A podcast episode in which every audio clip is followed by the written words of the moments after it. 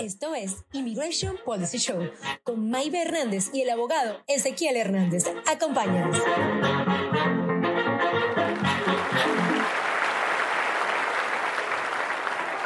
Hola, ¿qué tal? Es Ezequiel Hernández, tu abogado de inmigración y en el episodio de hoy, en este show te diremos todo lo que necesitas saber para tu aplicación de la visa TN. ¿Sabes quiénes califican? ¿Qué profesiones y países entran en este beneficio? Escúchanos ya. ¿Cómo está usted? Buenos días, es, ah, es martes, es febrero, febrero 20 del 2024. No estamos haciendo el show en el día regular porque fue el día de los presidentes. Uh, eh, quiso cancelarlo porque quería celebrar el presidente actual y eh, bueno, tuvimos que hacerlo hoy. Este, un martes, ya empezó a meterse con la producción. Un martes nos quitó un poquito de la rutina. Ah, creo que llevamos una muy buena rutina y si tú no llevas una rutina te la recomiendo funciona muchísimo, muchísimo. Bien, buenos días a todos, toda la gente. Hay que recordarles que es el episodio número 5. Es el número 5, eh, abogado. ya pasamos el mes. 5. Ya llevamos uh, más de un mes haciendo este podcast. El podcast eh, Immigration Policy Show es el eh, show de la política migratoria de Estados Unidos y es un, un, podcast que decidimos hacer porque esto de inmigración se ha vuelto un show. Uh, Maybe Hernández, Ezequiel Hernández, abogado de inmigración aquí haciendo el quinto episodio. Este episodio va a ser sobre las visas TN, que son las visas profesionistas. Estamos tomando una pequeña, no desviación, pero hemos estado hablando de visas que tienen que ver con crimen, con, con este, cuernos, ¿no? Con cachos, con infidelidad, con problemas familiares, con el asilo, cosas muy duras. este es lo, en el mundo de inmigración lo que se llama las, ah, la ley eh, de inmigración eh, corporativa a lo que se llama business immigration. Entonces, eh, esto es para aquellas, aquellos profesionistas que son mexicanos y canadienses nada más. Es la visa TN y bueno, eso es lo que se va a hablar en este nuevo episodio de Immigration Policy uh, Show que lo puedes encontrar en YouTube, lo puedes encontrar en Instagram, lo puedes encontrar en Facebook y en todas las redes sociales. Te puedes meter ahí en tu teléfono y buscar donde se descargan los podcasts eh, en, por ejemplo, en Apple, en la tienda Apple. Lo puedes hacer en Aha Radio y también no vaya en a la tienda, no vaya a la tienda. No, no, ahí en el teléfono. teléfono, por Dios. Ay, abogado. Bueno, ya no le voy a contar lo que pasa, pero bueno. Mejor vámonos acá, donde estamos acá. Ok, sí. a todas las personas que nos están escuchando, muchas gracias por despertarse temprano, gracias por seguirnos. El tema de visas TN es muy importante. Ah, dígales que nos escuche, comparta esta información con ellos, es muy importante. Ah, yo me acuerdo que cuando yo, yo me venía de Venezuela, yo decía, yo profesional, yo puedo aplicar para una visa de trabajo, allá me van a dar trabajo. Y se veía algo como muy fácil antes de saber. Y después dices, no, no es así. La mayoría de las cosas es así, cuando no las sabemos, eh, eh, hay más, uh, más detalles, hay un proceso, hay, hay diferentes calificativos, diferentes cosas que ver, ¿no? a lo último, Ah, en, todas, no nada más en las categorías profesionistas ah, o profesionales. Así es, abogado. Bueno, este febrero, ya habíamos dicho, uh, ya yo quería decir a la gente que acomodara lo de sus taxes porque me parece que es importante. no sé en febrero, pero sí, pero pues ya son dos meses que no esperen para lo último porque después, pues como que no, ¿no? Tienen que la gente arreglarse. Es importante, abogado, que una persona que esté indocumentada tiene sus taxes todas las personas, es que eh, si tienes documentos o no tienes documentos y trabajas y te pagan con cheque o, con una 1099 a 1099, tienes que pagar impuestos,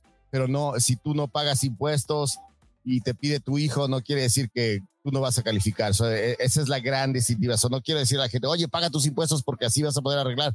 Mucha gente llega a la oficina y dice, abogado, pero pagué mis impuestos y le voy a decir muchas gracias por hacer lo que tenías que hacer, como decía mi abuelita, y aquí lo repetimos. Pues Gracias por llegarle al, a, la, a, la, pauta básica, pero es para, es como decirte, ¿sabes qué? No cometas crímenes y pórtate bien para poder eh, algún día poder arreglar papeles, no nada más por tu comportamiento. lo tienes que pues, tener, pero eh, tienes que hacer tus... Es que hay bastantes negocios. lo que dice, pero hay mucha gente, culturalmente, en nuestros países hispanos, no vienen con esa columna vertebral, ¿ok? Vienen con lo que puedan llevarse por el medio, se lo llevan. Es, no, no está esa educación, o sea, y si puedes, si no tienes documentos, mucha gente cree, pues yo para qué voy a llenar mis, mis taxes si yo ni siquiera... Es que no es por los documentos, todo mundo tiene que pagar sus impuestos si los debes.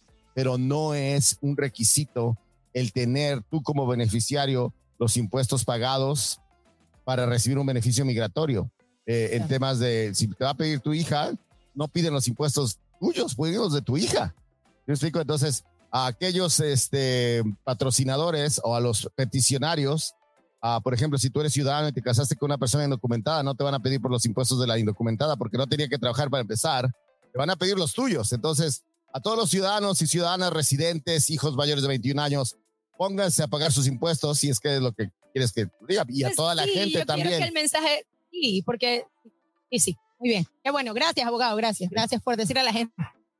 Pues sí, que sean responsables. Eh, pues sí, entiendo. Yo estoy acostumbrada a escuchar que haga lo que tiene que hacer, pero no todo el mundo está acostumbrado a escuchar eso, abogado. Ok, Bueno, vamos a compartirle al mundo. Sale. ok, vamos a compartir el mundo. ¿Sabe qué? Am, ya no le tengo la, la coletilla de las noticias. Ah, no, No, ya, me- no. ya la estaba esperando yo. No, no, ya no le voy a dar. No, No, no me vas a dar el gusto, ok.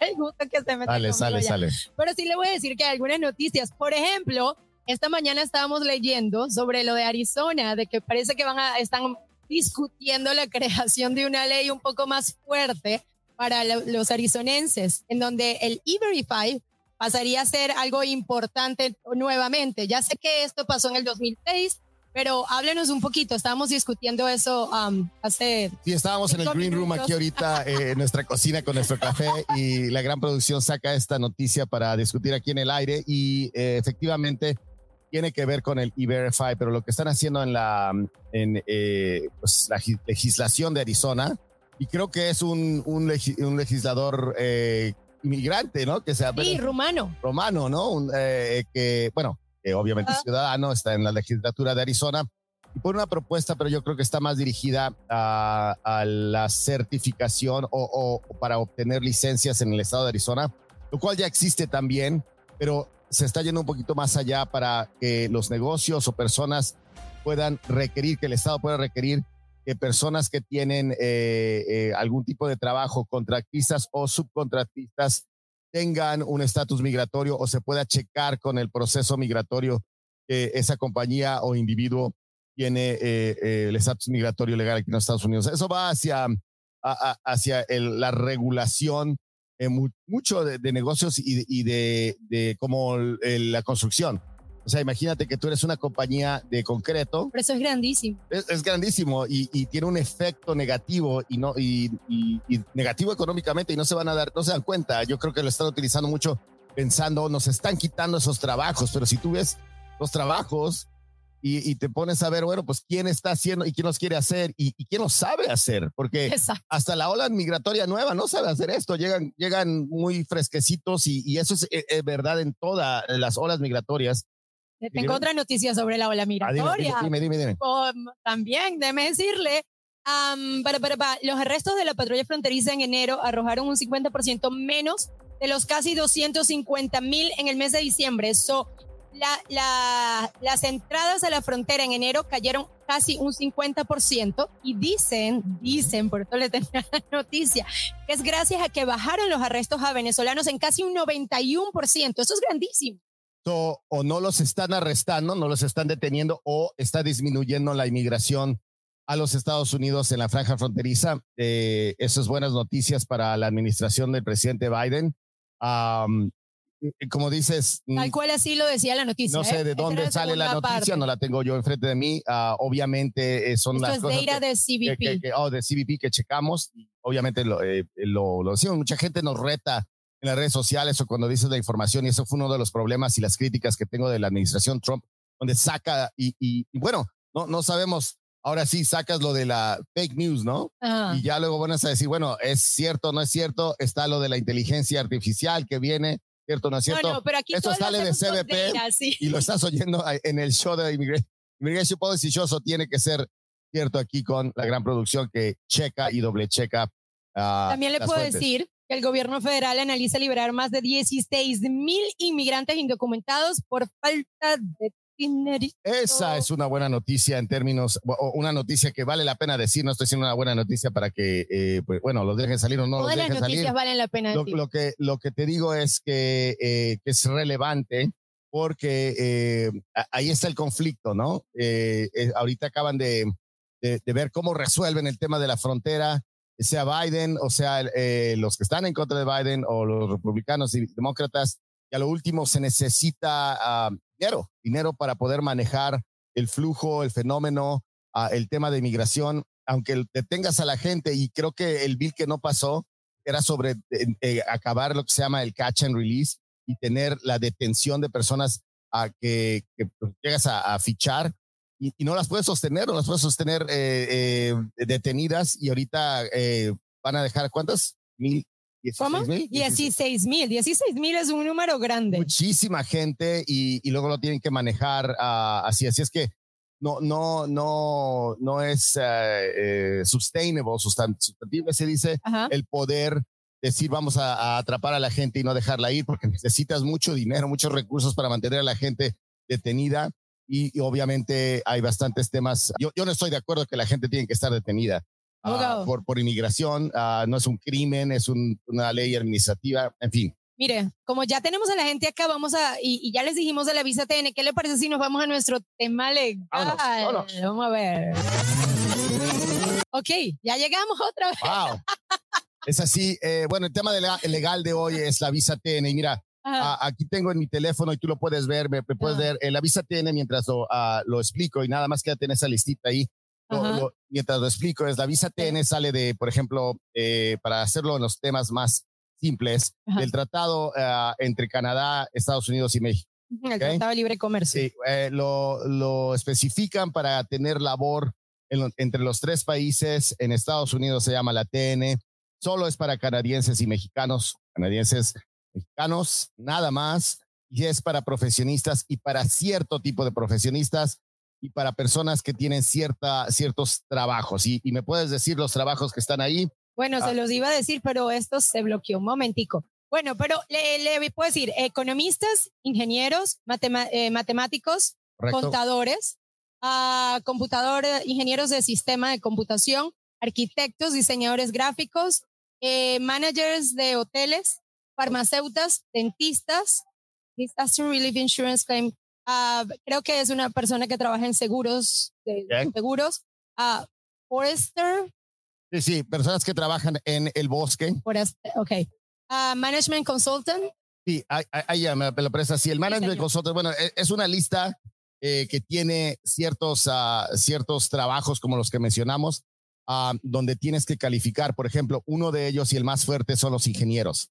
Uh, por ejemplo, si yo soy un ingeniero mexicano o una ingeniera mexicana, uh, tengo mi diplomado, no sé cómo es en Venezuela, aquí en Estados Unidos, si tienes una universidad, te gradúas de la universidad um, y luego tienes que pasar cierto examen. Allá en México, por ejemplo, tienes que tener tu diplomado y también tu cédula. La SEP, la Secretaría de Educación Pública, tiene que dar estos dos documentos después de que terminas tu a procesos educativos, los obtienes y esos son los requisitos para poder ser el profesionista. Luego tienes que caber en el trabajo. Entonces, eh, estamos dando el ejemplo de el, el, ingeniero y el ingeniero, por ejemplo, aquí, si yo soy una, por ejemplo, una compañía de gas y necesito una ingeniera civil, eh, necesitaría yo uh, pedir a esa ingeniera. Y nada más, nada más necesitas el empleador, necesitas que sea ingeniero, porque sale en la lista de, de, NAFTA, y que tenga yo la candidata o el candidato, mi diplomado, y que tenga yo mi ah, cédula, y hago mi cita en el consulado eh, mexicano, eh, Estados Unidos en México, pido mi, mi cita, voy a la cita, el viscónsul ve mi oferta de trabajo, tiene que ser sobre ingeniero, tienen que checar mis calificaciones, eh, que sea yo ingeniera y ah. diplomado, y me da mi visa TN. Abogado, eso suena muy fácil. ¿Es así de fácil? Sí, la, visa TN lo es y por eso te decía, es una gran diferencia a lo que es eh, lo del asilo, lo porque es muy, esto tiene remedio. ahora, hay limitaciones para todo esto, ¿no? Eh, eh, por ejemplo, si tú eres ingeniero, ingeniera, es la más, para mí, la más accesible, porque, y es de diferentes tipos de ingeniería. No te dice, oye, tienes que ser solo este ingeniero. No, dice que eres ingeniero. Entonces puedes ser ingeniero técnico en computación, ingeniero de sonido, ingeniero de, porque seas ingeniero, ¿verdad? Y que tu trabajo eh, que te están dando es sobre ingeniería. Viene mucha gente a veces y dice, mire, este, yo soy ingeniero eh, de sonido, ¿no? y, este, y me están ofreciendo, mi primo tiene una carnicería ahí en, eh, este, en, en, en Detroit y quiere emplearme, ¿puedo calificar para la visa TN? ¿Y de qué es el trabajo? No, pues es que como yo trabajaba en el rancho, sí, era un carnicero. y le digo, no, no, hombre, ahí vas a ir a cortar la carne asada y no necesitamos ese, esa TN, ¿no? No te la van a dar. Obviamente porque tu primo tiene un negocio, me está pidiendo. Yo soy ingeniero, tengo cédula, pero pues para eso no se necesita la, la, la cédula, ¿no? Entonces tiene que ser el trabajo apropiado. Un ejemplo de algo apropiado es, soy el ingeniero de sonido, hay una compañía de streamers, por ejemplo. Una productora. Una, productor, una, una, una, productora, no creo que, uh, no nada más la persona, sino la compañía, ¿verdad? Sí, que sí. hace de producción y necesitan un ingeniero. Y no tiene que ser una compañía gigantesca, solo tiene que ser una compañía real que le está ofreciendo a esa persona eh, el trabajo de ingeniero eh, de sonido o ingeniera de sonido. Y ahí te va otra. Para, para los empleadores, no necesitan pagar lo que eh, requiere un ingeniero de sonido. Esa es la parte que le conviene Ajá, a Estados Unidos, ¿verdad? Pero obviamente lo, lo, lo, lo, mínimo federal. El tema es que, eh, y, y, lo, a, lo tengo que decir, ¿verdad? Uh, el ingeniero allá va a ganar menos de lo que gana aquí. Okay. Obviamente se viene porque le conviene y el empleador va a pagarle, le puede pagar legalmente menos a ese profesionista a lo que le pagara un profesionista aquí eh, obviamente lo difícil de esto es encontrar el empleador, ¿no? Abogado, ¿cuáles son las ventajas y las desventajas de esta visa? ¿Son comunes? Porque, sí, no, no, sí, sí. Y, y, y escuchas algo, me parece muy fácil. Bueno, es que no lo escuchamos porque estamos rodeados, uh, más, más, más tú y yo, porque siempre estamos hablando del tema de la migración indocumentada. Pero hay un gran mundo de, obviamente, la, la, la inmigración documentada. La gente llega aquí legalmente en L1A, que es una visa de, de transfiere de, de, de, recurso humano de una compañía a otra, la H1B, que es a la lotería de, del permiso de trabajo esencialmente profesionista, las visas E2, que son las visas de eh, inversionistas. Todo eso existe, nada más que la mayoría de la gente que tiene el tema y, lo cual se inflama más y, lleva más noticia y tiene menos recursos, por eso lo escuchamos más, por eso hay más preguntas, es el otro tema de, la, de, la, de lo familiar, ¿no? Pero el, el, el, el tema de los negocios siempre, eh, siempre tiene el recurso. Ahí el problema no es que no existe el recurso, ahí es el que lo tienes que hacer ayer, rápido, caro y, y, y, y sin gracias, ¿no? ¿Qué, ¿Qué, le pasa a una persona que tiene la visa TN? Bueno, hoy quedamos en deuda con las ventajas sí, y las te, te digo, esa, esa, fue un buen comentario tuyo ah. o una buena pregunta. Ahí te va si es rápida, si calificas, si tienes el la, carta, si es uh, relativamente rápida también el consulado, si entras, te dan tres años o dos años dependiendo el consulado y, puedes entrar y salir, puedes trabajar, tus, familiares entran, no pueden trabajar, pero pueden vivir aquí. Esa es la alta, que es algo muy, muy, muy ágil, muy rápido para el empleador y para ti. Eh, una de las bajas es que no llega a la residencia. La gente llega siempre, y ese es el ser humano, no, ay, nada más con que me den el trabajo, con que entre, con que trabaje yo con lo que fui a estudiar y te lo dan. Luego estás aquí y obviamente quieres más, ¿no? Quieres más, claro. quieres que te pague más. Eso depende del empleador. Usualmente sí te van a pagar más, pero como que quieres otra cosa, quieres otro empleador y la TN es del empleador, no es tuya. Es Eso iba a preguntar, ¿puedes tener varios empleadores? No. Bueno, hay una sección que eh, un poquito más complicada donde puedes tener dos TNs para dos compañías, pero tiene que ser aplicado y mucha gente sí viene y nos pregunta, oye, bueno, pues ya con esto me dieron mi seguro social, ya estoy trabajando con, por ejemplo, soy el ingeniero y mi esposa este, sabe hacer gelatinas, ¿no? No sé, y quiere abrir una compañía o, o quiere vender X y podemos usar nuestro seguro social, mi seguro social para que le paguen y la respuesta es no, solo te puede pagar tu empleador. Entonces, e, e, esas son las dinámicas que estamos, que vemos con el TN, que, que, es la familia. Las ventajas de esto es de que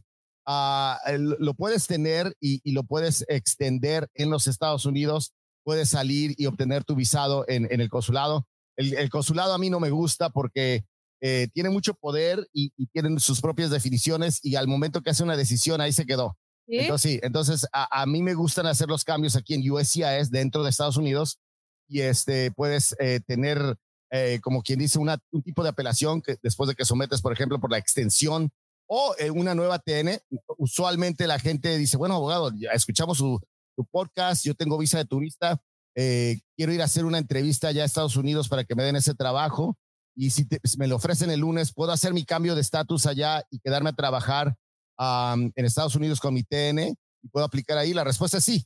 Tienes que hacer el cambio de estatus. Hay un proceso que se llama el Premium Processing. Pagas 2.500 dólares a Estados Unidos para que te resuelvan en 15 días y pagas el cambio de estatus para ver si eh, USCIS, que es la entidad dentro de Estados Unidos, puede hacer esa decisión. Si te lo dan, es un estatus de tres años, no tienes la visa, es el estatus.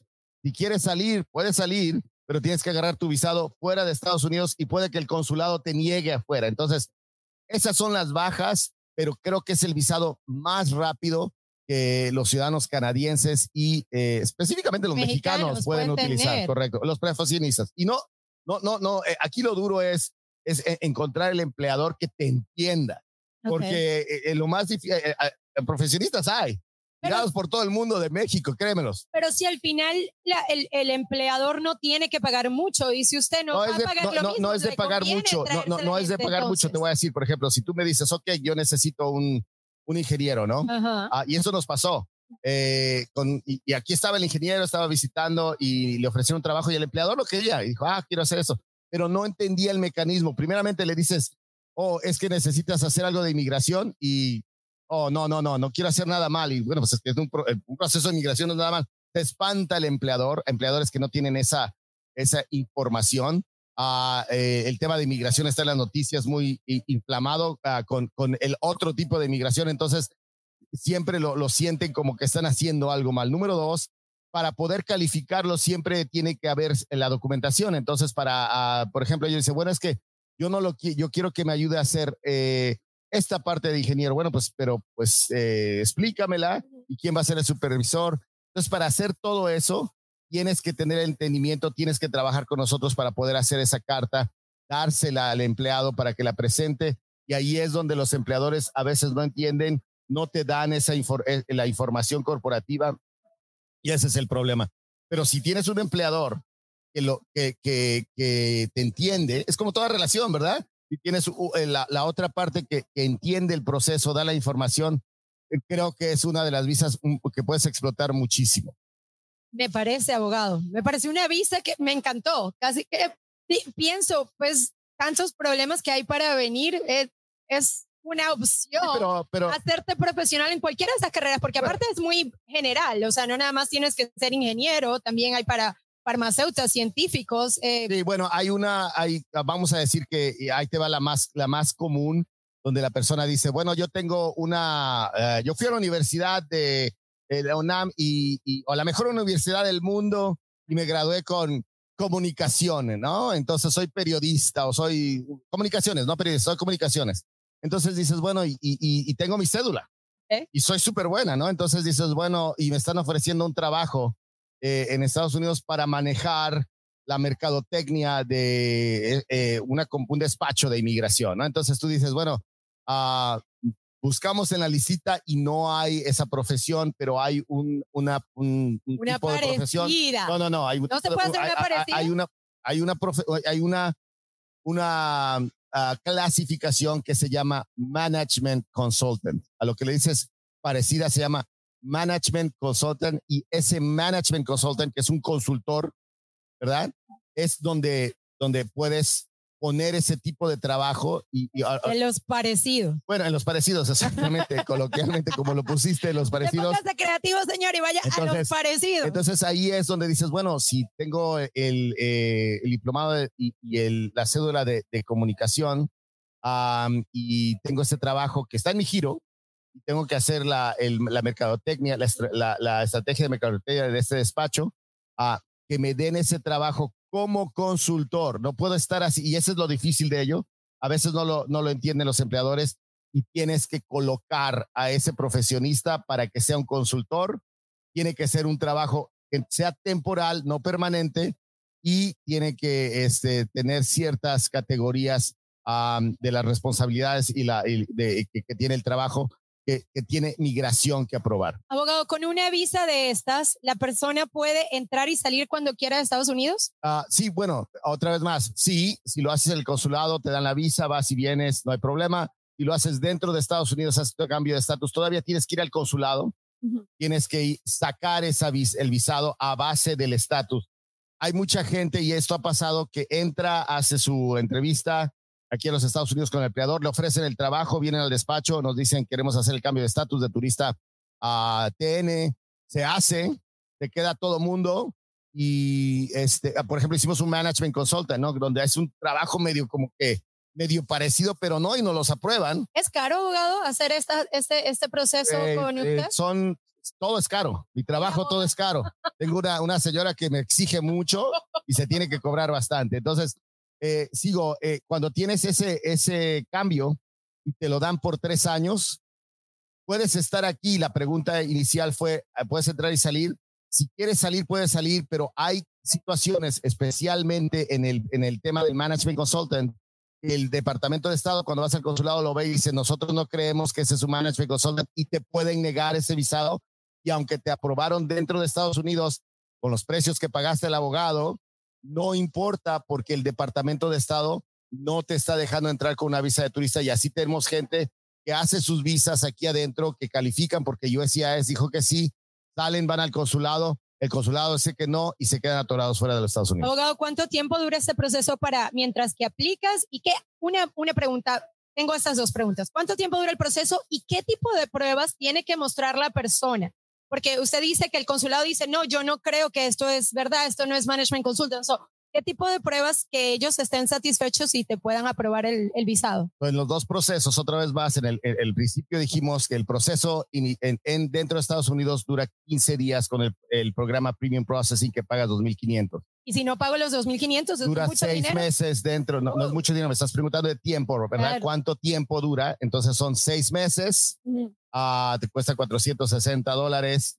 Am, Si no tienen los 2.500 para hacer el premium processing de que sea más rápido y dure 15 días, son seis meses. seis el- meses. el- Entonces ok. nadie va a estar, ningún empleador te va a esperar seis meses para cambiar de estatus. Entonces, por eso existe el Premium Processing. ¿Y los 2.500 los paga el empleador? los paga el persona? empleador o los pagas tú. Eh, Ok. Y tú eres el interesado. ah, y hay mucha gente que va y dice, ¿sabes qué? Lo- yo, yo lo puedo hacer, lo quiero hacer. Me da miedo salir otra vez y que me digan que no allá. Aquí tengo al empleador, quiere que empiece rápido, pero me dice que me da el trabajo, me ofrece el trabajo, pero que yo pague por mi abogado y por mis, ah, mis derechos hacia USCIS.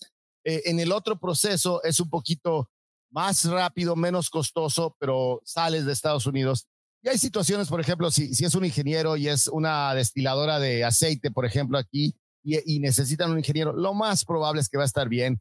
Entonces, ese tipo de trabajos, yo les digo, que no utilicen el management consultant y pueden llegar al consulado. Abogado, ¿por qué una persona que tenga la oportunidad de aplicar por una visa de esta que esté en México no lo haría? ¿Cuál es la razón por la que las personas no hacen este tipo de... de Porque visa? no, no tiene el empleador, no, no han podido venir a hacer la entrevista, no tienen visa de turista para entrar y buscar, no, no hablan inglés, ah, no tienen la cédula, pero sí tienen el diplomado. Tienes ah, que hablar inglés para esto. Bueno, el, el empleador usualmente necesita haber una comunicación. Puede haber una compañía que te entreviste en español con todo gusto, pero es eh, la, la inhabilidad de poder conectar con la otra parte. Otra vez más, como, como la relación. Tiene que existir la comunicación, la puedes entablar, tiene que existir esta información, este recurso. Hay mucha gente que no sabe.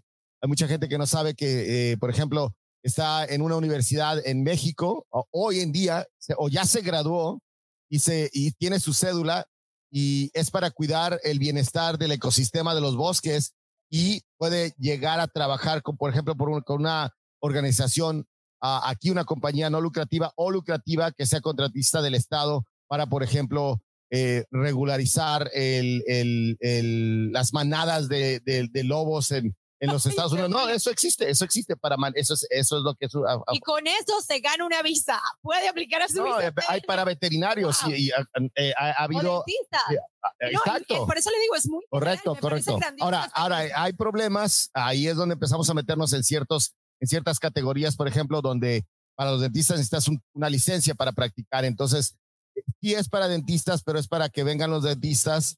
Tiene que ser un, de- un despacho de dentista que tenga la licencia y que, por ejemplo, un consultorio, perdón, de dentistas y que te puedan supervisar y no puedes ejercer ciertas acciones. Tal vez nada más puedes limpiar, atender, diagnosticar, pero no necesariamente meter la navaja, ¿no? Bien, abogado, este, tengo más preguntas. Ya se nos está yendo el tiempo. Le recordamos a la gente que puede hacer sus preguntas para el abogado Ezequiel Hernández. Estamos en vivo, los estamos escuchando. Ah, todas las semanas sale nuestro podcast. Y el podcast. Está muy bueno. A mí. Show. Yo estoy enamorada del podcast. Sí, bueno. Siento que tiene un podcast. El podcast se No parece a mí, en- a, a todos, nada más le gusta Maive, ¿no? No, no, no, no, claro que no, claro que no. Somos.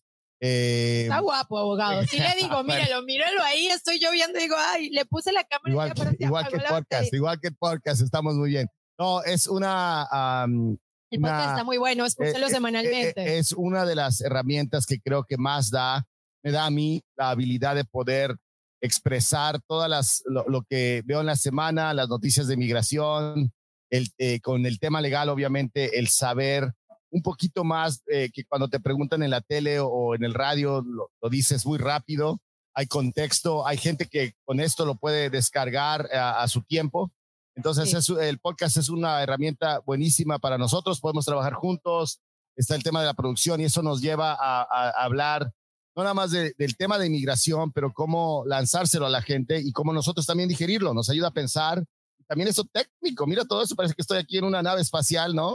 Ah, y como dice mi, mi hija, aquí estamos en el space, en el espacio Yo creo que está tenemos nuestro gritos. estudio, etcétera. Ah, es, es algo muy, muy bonito, muy bueno para poder ser- dárnoslos a nosotros y comunicarlo hacia las redes sociales, ¿no? Sí, abogado, vamos rapidito. ¿Tiene algo más que decir de las visas TN? Porque tenemos preguntas. Adelante con las preguntas. Y ahora Ah, sí, ahora sí, nos vamos al segmento de preguntas y respuestas con el abogado Ezequiel Hernández. Pregúntale a Ezequiel. Ok, abogado, mire, tenemos la señora María de El Salvador. Dice, mi hermano necesita entrar para pedir un asilo y aún no ha podido entrar. ¿Qué puede hacer? Se registró en la página de internet, pero no le han dado cita. Sí, ese es el tema. Ahí el problema es de que, eh, bueno, el presidente Biden da eh, ciertas políticas, hazlo de esta manera y no necesariamente son. Mucha gente va a la frontera, se mete a la brava y tiene que invocar el asilo.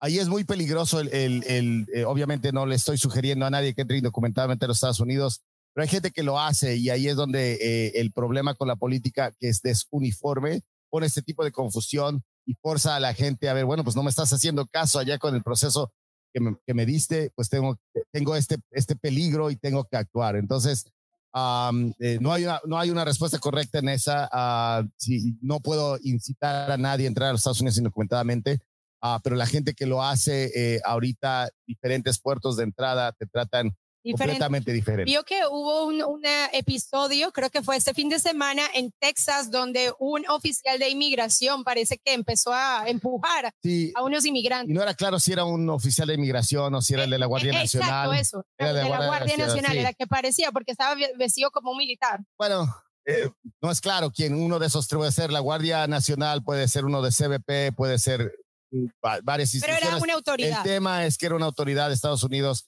que estaba manejando a el, el tres o cuatro, el flujo de tres o cuatro indocumentados aquí en los Estados Unidos, los empuja a, obviamente, de uno de miles para poder serle justo a la ley, ¿no? Eh, que hace ese tipo de, de- de trato. Ah, por otra parte, también en Nueva York, un inmigrante le, le pegó a un oficial. So, entonces, Pues hay eh, de todos para- colores, de cuál lo no, quiere. Para no ¿Qué inflamar de las dos. Exacto, exacto, exacto. El tema es que tenemos ese, este tema de inmigración, sí. Mire, aquí tenemos otra pregunta de Jessica. Eh, ¿Cómo se sabe si la Combo Car está vigente para salir al país de uno? Combo Car, dice. No sé qué Oh, bueno, Combo es que, que, no sé si le está llamando como car al tema del permiso de trabajo y su este am, eh, parole, que es el permiso de viaje, que usualmente viene en una am, y, y- y si está válida tiene ahí tu fecha de expiración y si puede salir también. eh, creo que a eso se refiere, la puedes, eh, eh, si nos estás oyendo, la puedes clarificar am, y nos puedes decir Y sí. dice que a ese. Ah, bueno, pues ya ves, es que a- a- luego en mi casa me dicen que, que no, no soy, no, no, no, no, no pido la clarificación. Es eso, eh, entonces tienes que tener la fecha de expiración clara ahí y si no sirve, si no, si ya pasó, no puede salir. Ahora, tiene que decir para salir y trabajar, si no, no puede salir. Am, eh, y, si, y lo pediste los dos, nosotros pedimos las dos. y a veces te nada más te mandan una. Y si te dan las dos, yo todavía le digo a la gente, no salgas, porque para es, eh, ya casi estás llegando, cuando te dan eso, ya casi estás llegando para tu ajuste de estatus. Ah, así es que aguántale un poquito más y este, agarra tu residencia en lugar de tener problemas después en el futuro. Mire, abogado, aquí hay otra pregunta de la señora Mariana. Dice, apliqué por mi residencia y aún no ha llegado nada. ¿Cuánto tiempo es el proceso? Bueno, aplicó por su residencia y aún no ha llegado nada. Otra vez más la clarificación. Quién sabe cuándo aplicó, pero vamos a decir que eh, ahorita está tomando un promedio y ese es el problema otra vez con universidades. Un promedio, yo le digo a la gente un año. Y si pasó, puede pasar más de un año, pero ahorita están tomando ocho meses, diez meses. Unas nos llegaron en tres meses y llega la gente diciendo, porque la gente lo, lo, pone en las redes sociales. Abogado, ¿es cierto que puedo agarrar mi residencia en, en un mes o en tres meses? Y les digo, es posible, no es probable, pero es posible. Ok, abogado, Jessica dijo que tiene la fecha de cinco años. Jessica es la del convocar. Sí, sí, no, entonces si tienes la de cinco años y está la, eh, dice parole ah, para viajar y tu residencia, eh, perdón, y tu permiso de trabajo, obviamente lo tienes ahí. Consulta a tu abogado la persona abogada que te hizo ese permiso antes de salir esta información es genérica en general, no tengo tu información aquí, no soy tu abogado. Uh, así es que cuídate, dale uh, la oportunidad a tu profesionista legal para ayudarte y darte la mejor información. Puedes llamarnos a Hernández Global al 602-314-1002 o mande un mensaje, un email a ph@hernandezglobal.com.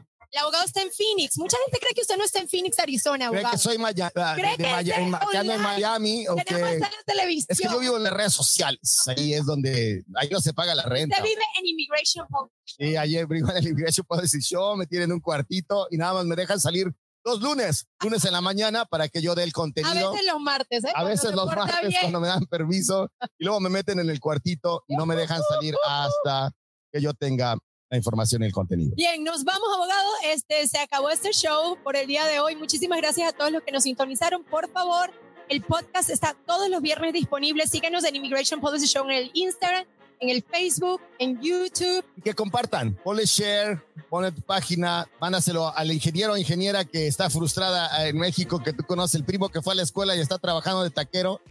A, a ese taxista que es este veterinario, por favor, y Dile a tu manda... prima que es dentista y que la vemos Exacto. todo el tiempo en las redes sociales y dice, Exacto. Dile. Ok, bueno, hasta luego. Nos vemos con la vista TN. Bye bye. Chao.